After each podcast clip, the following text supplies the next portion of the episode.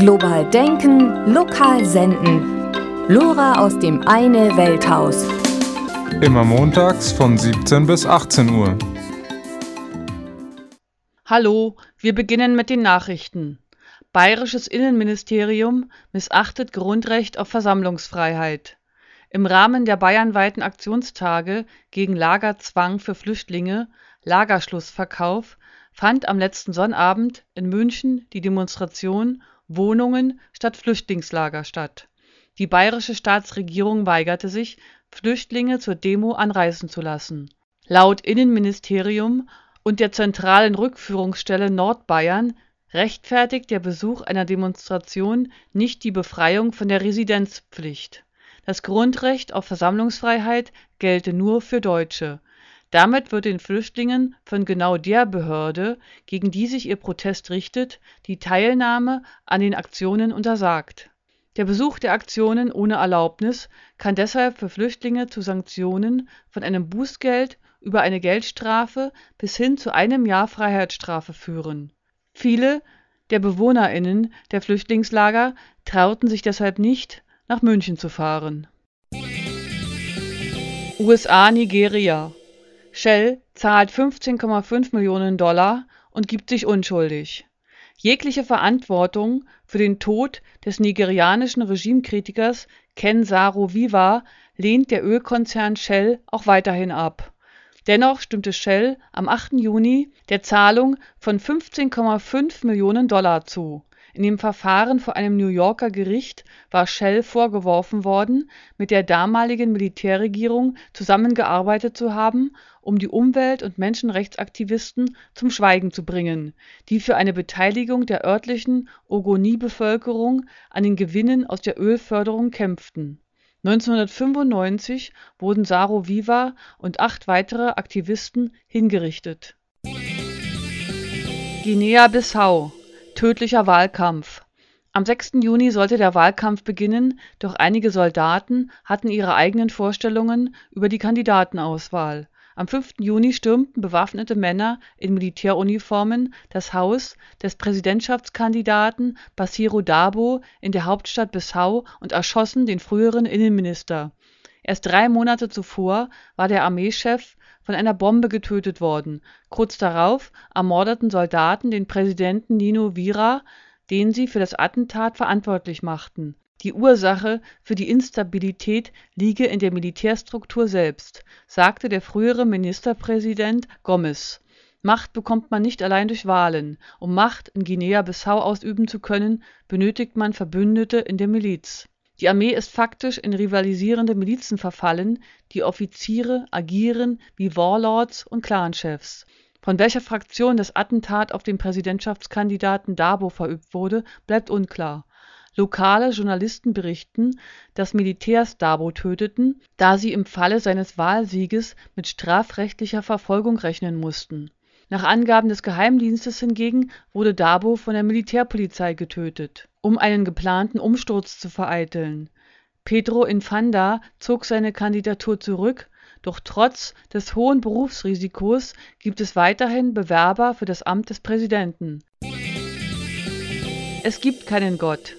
Dieser Ansicht sind diverse atheistische, agnostische und andere Gruppen. Zurzeit rollt ein Doppelstockbus mit der Aufschrift Es gibt mit an Sicherheit grenzender Wahrscheinlichkeit keinen Gott durch Deutschland. Die Kampagne versteht sich nicht als antireligiös, sondern als pro-atheistisch. Am letzten Wochenende fuhr der Bus durch München und bot unter anderem atheistische Stadtrundfahrten.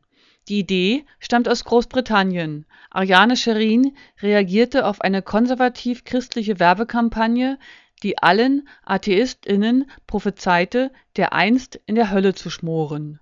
Die dortige Busaufschrift lautete There's probably no God, now stop worrying and enjoy your life. Hinter dem deutschen gottlosen Bus rollt ein gottesfürchtiger Bus. Der christliche Bus hat sich einfach angehängt.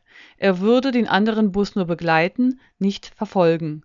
Die initiierenden Christinnen wollten den atheistischen Slogan so nicht stehen lassen.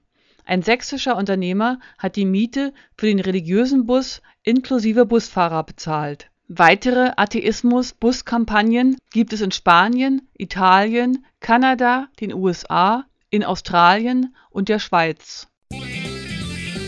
Massenabschiebung am Flughafen Berlin-Schönefeld. Was genau passiert, wenn ausreisepflichtige Menschen von Beamten der Bundespolizei zum Flugzeug gebracht werden, das sie gegen ihren Willen in ihr tatsächliches oder vermeintliches Herkunftsland bringt, erfährt die Öffentlichkeit selten. Demonstrierende zeigten am 8. Juni am Flughafen Berlin-Schönefeld ein nicht unwahrscheinliches Szenario. Zum ersten Mal seit über zehn Jahren fand eine Massenabschiebung mit einem eigens gescharterten Flugzeug von Berlin aus statt 104 Vietnamesinnen, von denen viele bereits jahrelang in Deutschland und Polen lebten, wurden mit der Maschine der Fluggesellschaft Air Berlin nach Hanoi gebracht. Die europäische Grenzschutzagentur Frontex finanzierte den Flug. Kuba: Raúl Castro ernennt neuen Chef der Zentralbank einem Bericht des staatlichen Fernsehens zufolge gab der kubanische Präsident Raúl Castro am 4. Juni die Ernennung von Ernesto Medina zum neuen Chef der kubanischen Zentralbank bekannt. Medina ersetzt damit Francisco Soberón, den der Staatsrat, wie es in einem offiziellen, mit den entsprechenden Euphemismen der kubanischen Bürokratie gespickten Kommuniqué heißt, von seinem Posten freigestellt hat den er beinahe 15 Jahre lang treu und ehrlich bekleidete, wie auch die Mehrheit der anderen im vergangenen März ersetzten Minister. Am 2. März dieses Jahres hatte Raúl Castro die tiefgreifendste Umgestaltung der kubanischen Spitze der letzten 15 Jahre angekündigt. Diese führte zur Entlassung von acht Ministern und vier Vizepräsidenten, darunter auch von Vizepräsident Carlos Lage und Außenminister Felipe Pérez Roque in dem Kommuniqué heißt es weiter, dass der 65-jährige Soberon um seine Ablösung als Chef der Zentralbank, als Mitglied des Zentralkomitees der regierenden Kommunistischen Partei, als Mitglied des Staatsrates und als Abgeordneter gebeten habe. Tansania/Uganda: Toter Präsident soll heilig gesprochen werden die meisten afrikanischen Politiker sind noch unbeliebter als ihre westlichen Kollegen. Der ehemalige tansanische Präsident Julius Nyerere hingegen, der 1999 starb, soll sogar heilig gesprochen werden. Die von tansanischen Geistlichen und der Witwe Nyereres initiierte Kampagne erhält nun prominente Unterstützung. Der ugandische Präsident Museveni sagte am 7. Juni, er schließe sich denen an, die für die Kanonisierung als Heiliger beten.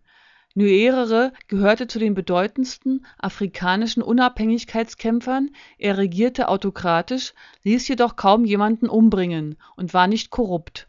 Der Vatikan gestand ihm bislang nur den Titel Diener Gottes zu. Letzte Meldung: Die Bundestagswahl im September Nimmt man die deutschen Ergebnisse zur Europawahl schlicht als Zeichen für die Bundestagswahl im September, so könnte man schließen, Angela Merkel bleibt Bundeskanzlerin und könnte zusammen mit der FDP sogar fast die absolute Mehrheit erhalten. Die SPD ist durch. Die Linkspartei gewinnt außer im Lande Lafontaines keine Stimmen mehr hinzu, verglichen mit den vergangenen Wahlen Grüne und FDP liefern sich ein munteres Kämpfchen um den Sieg im unteren zweistelligen Segment. Gewinnt die Wirtschaftskompetenz der Liberalen, die bald wohl einen freien Markt für Konjunkturpakete fordern dürften, oder gewinnt der Wumms der Grünen? Egal, die Parteien sind mit den Jahren ohnehin immer ähnlicher geworden. So ähnlich, dass die Süddeutsche Zeitung schon ernsthaft und wohlmeinend empfiehlt die beiden Parteien sollten doch ihre gegenseitige Abneigung endlich überwinden. Die Wählerschaften ähnelten sich ohnehin schon. Man verreist gerne, schickt seine Kinder in gute Schulen, ernährt sich gut und teuer, lebt in Maßen umweltbewusst, ist kulturell und gesellschaftlich interessiert.